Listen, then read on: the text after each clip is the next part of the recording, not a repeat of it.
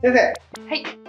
どうやったらうまく子供の話を聞けるの？っていう質問があるんですけど、うんうんうん。先生はどういうふうにされてるんですか？そうですね。このうまく話を聞くってうまくが何を指してるのかな思うんですけど、大事なのは子供がああ聞いてくれたって思うこと、分かってくれたって思うことじゃないかなと思うと、やっぱりそのその子がその時感じてる感情をこう表現してる感情っていうのをその子よりも味わうっていうのがあの味わって話をするっていうのが、まあ、分かってくれたと思ってもらいやすいなはすごい思いますね。感情を味わう。そう。だから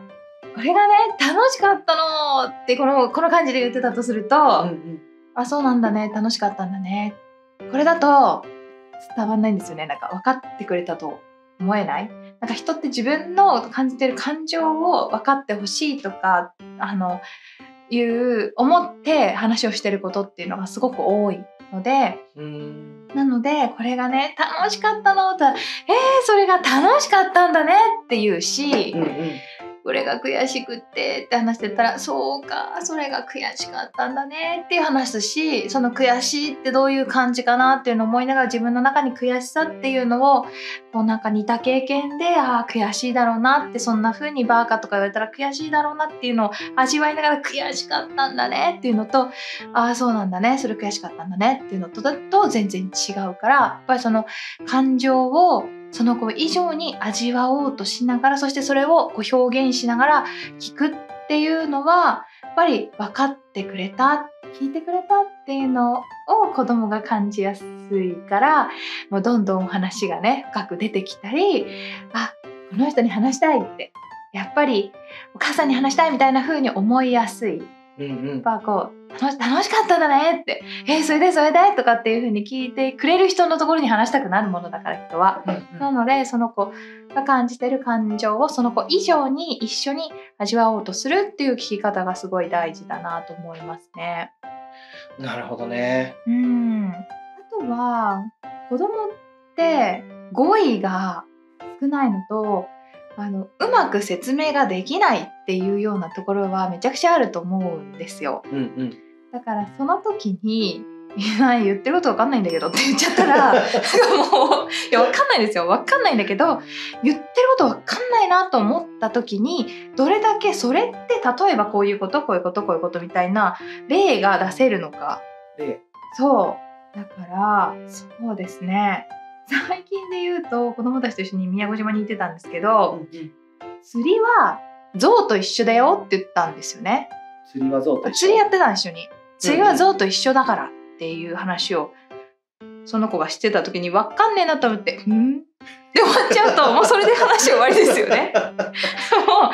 えそれってどういうこと？ってこれ釣りでしょ？って象と一緒ってどういうこと？って言ったらなんかその後の説明も全然分かんなかったんですけど全然わかんなかった。全然分かんなかったんで詳しく詳しく聞いてったんですよ。え今さまるまるちゃんが言ってる象っていうのは動物園にいるあの象のこと？って言ったら違う違うの？あのパオーンっていう象じゃないの？って象そういう象じゃないって言ってでも結局はその象のこと言ってるんですけど、うんうん。まあなんかこう話分かんないなと思ってえそれは例えば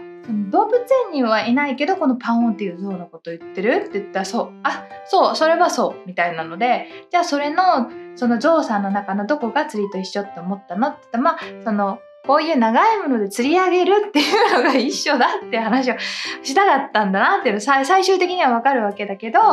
なんかそのまあ面白いじゃないですかそういう話って。聞いていくと。そこにえそれってさ例えばさそのこの同じこう釣り上げるっていうところが一緒だって子供は言えないんですよ。あの表現が足りなくって。ああ、なるほど。そう。だからそれどこが似てるって思ったのって。例えばさゾウさんだったら食べ物た取る時にどうするってこととかって言って。でもさ釣りはさその食べ物をあの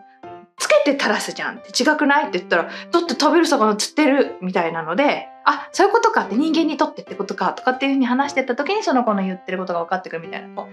とかこう気持ちについて話した時にその時にどんな気持ちだったって出てこないです。結構出てこない。その時どんな感じがしたとかどういう気持ちだったっていうのって気持ちの分類がはっきりついていない子供にどんな感じだったのみたいなこうふわっとした質問って黙っちゃって分かんないって言うんですよ。うんうん。うん、分かんないって言った時にえじゃあ例えばって言ってもう子供に分かりやすい表現で伝えようってすごい思うんですけどなんかそう友達と喧嘩しちゃってでこうなんか悲しそうな感じで来たと。でその時どんな気持ちだったのみたいなあの話をこの後のこう謝謝るとかこうその後の話の解決みたいなところに結びついたらいいなみたいな感じで聞いている時にどんな気持ちだったのって言ったら分かんない。って言った時にじゃあ例えばだよ。例えばめっちゃめっちゃムカつく。もうあんなやつに二度と遊びたくない。もうぶん殴りたい気分だ。なのかうんうん。ちょっとムカつくけどでもちょっと話話をしてもいいかななのかもういいめんどくさいなんとも思わない。もう先生が話してるのももう正直めんどくさい終わりにしたいです。なのかみたいな選択肢を出していくんですよ。うんうん。でその時に結構大人って自分が向いてほしい選択肢だけこあの出してこんな感じって聞くことって多いかなって見てて思うんですけどそれだと子供は押し付けられたと感じるかそのその気持ちとのズレを感じるかってとこが強いからいっぱい出すんですこの。こんなの思ってたら大変と思うようなことも出す。っていうとどれが一番近いっていうと「ムカついたけどちょっと話してもいいかなかな」って言ったら「だそうなんだ。じゃあ話してみたい具合で言うとどのぐらい?」ってもう今すぐにでも話します。話せます。なのかあのちょっと今はまとまってません。なのかあの明日がいいですとか1週間経ったら話せるかもしれませんとかだとどれみたいなの こう例をなるべくこう子供が選びやすいようにその子があこれだったらっていうのを自分のこう気持ちで選べるような例をたくさん出していく。でそこにあのこうなれやこの野郎みたいなのはただその入れますよ。選択肢の中には入れるんですけど3択か4択かにしてこのうちのこの2つくらいを選んだら進めやすいかな ぐらいの感じでこう例をたくさん出していきながら話していくっていうのがすごい子供が話しやすそうだなっていう風に感じますかね。うん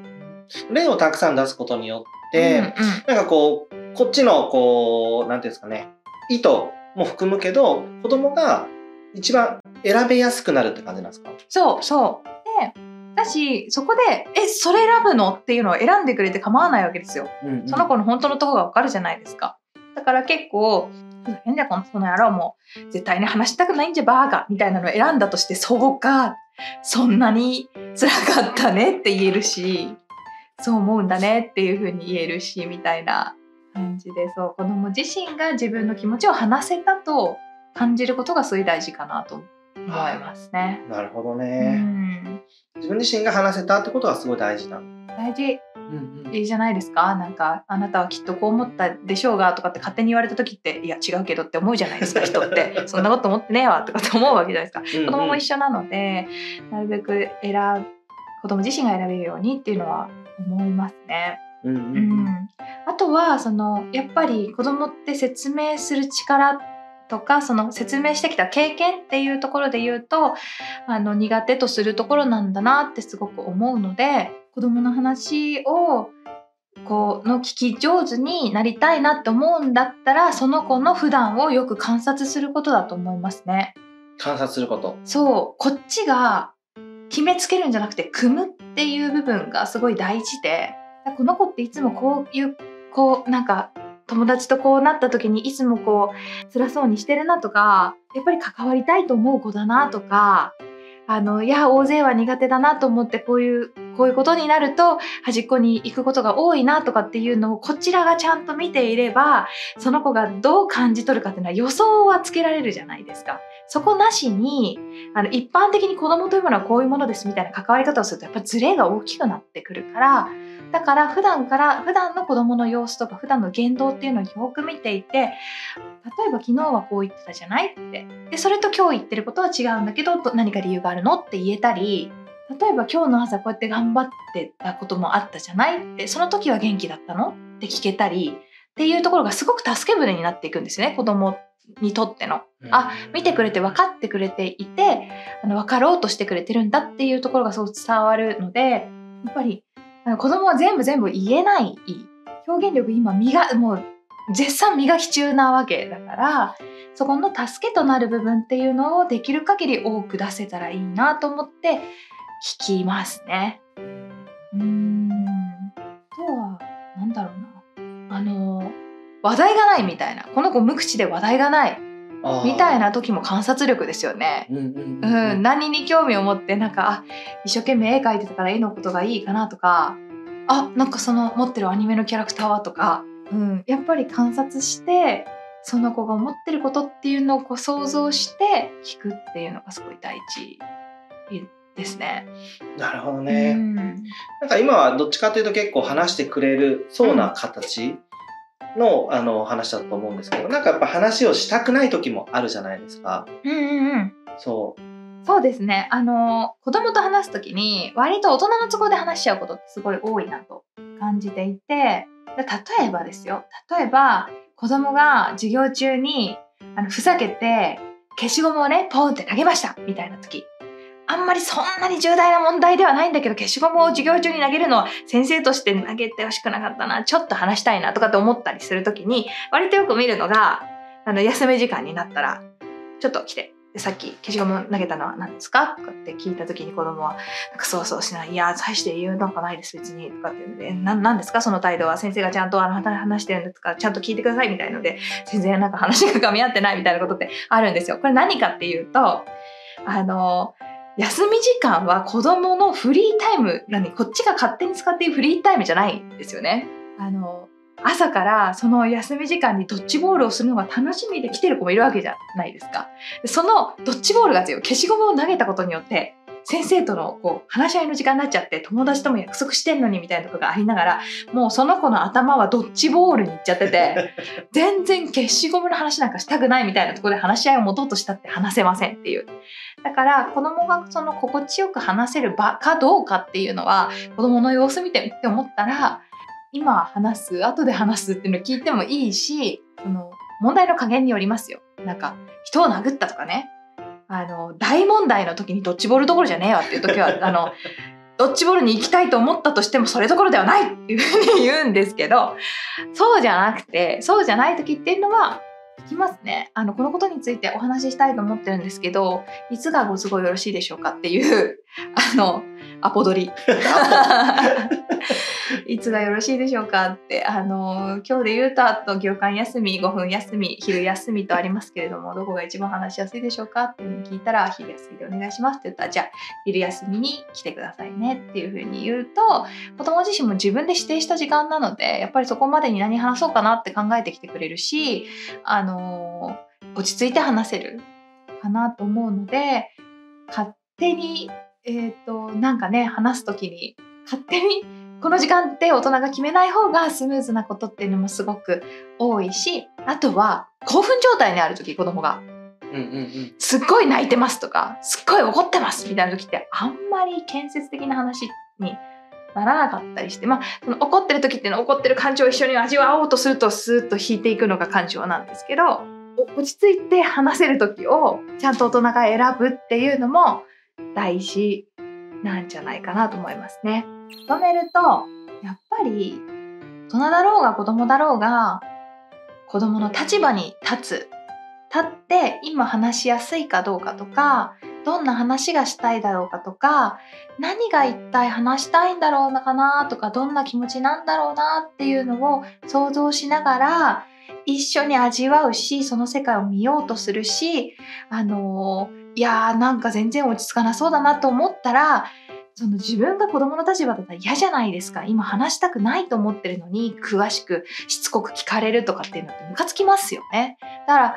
その時には今じゃないかなって。であのいつでもいいし急いではないんだけどいつ頃話せるなのかもしれないしこれは今日中には話したいと思ってる問題なのでいつだったら落ち着いて話せますかっていうふうに聞く。あ相手の立場に立って聞く。で相手の感情とか相手の描いてる世界を分かろうと一緒に味わおうとするっていう姿勢がすごい大事なんじゃないかなと思います。なるほどね。ありがとうございます。日本の教育をよりハッピーにしていくために未来学園ホープという活動をしていますこの LINE アットで毎日教育に関する情報を配信しています。ぜひぜひ登録お願いします。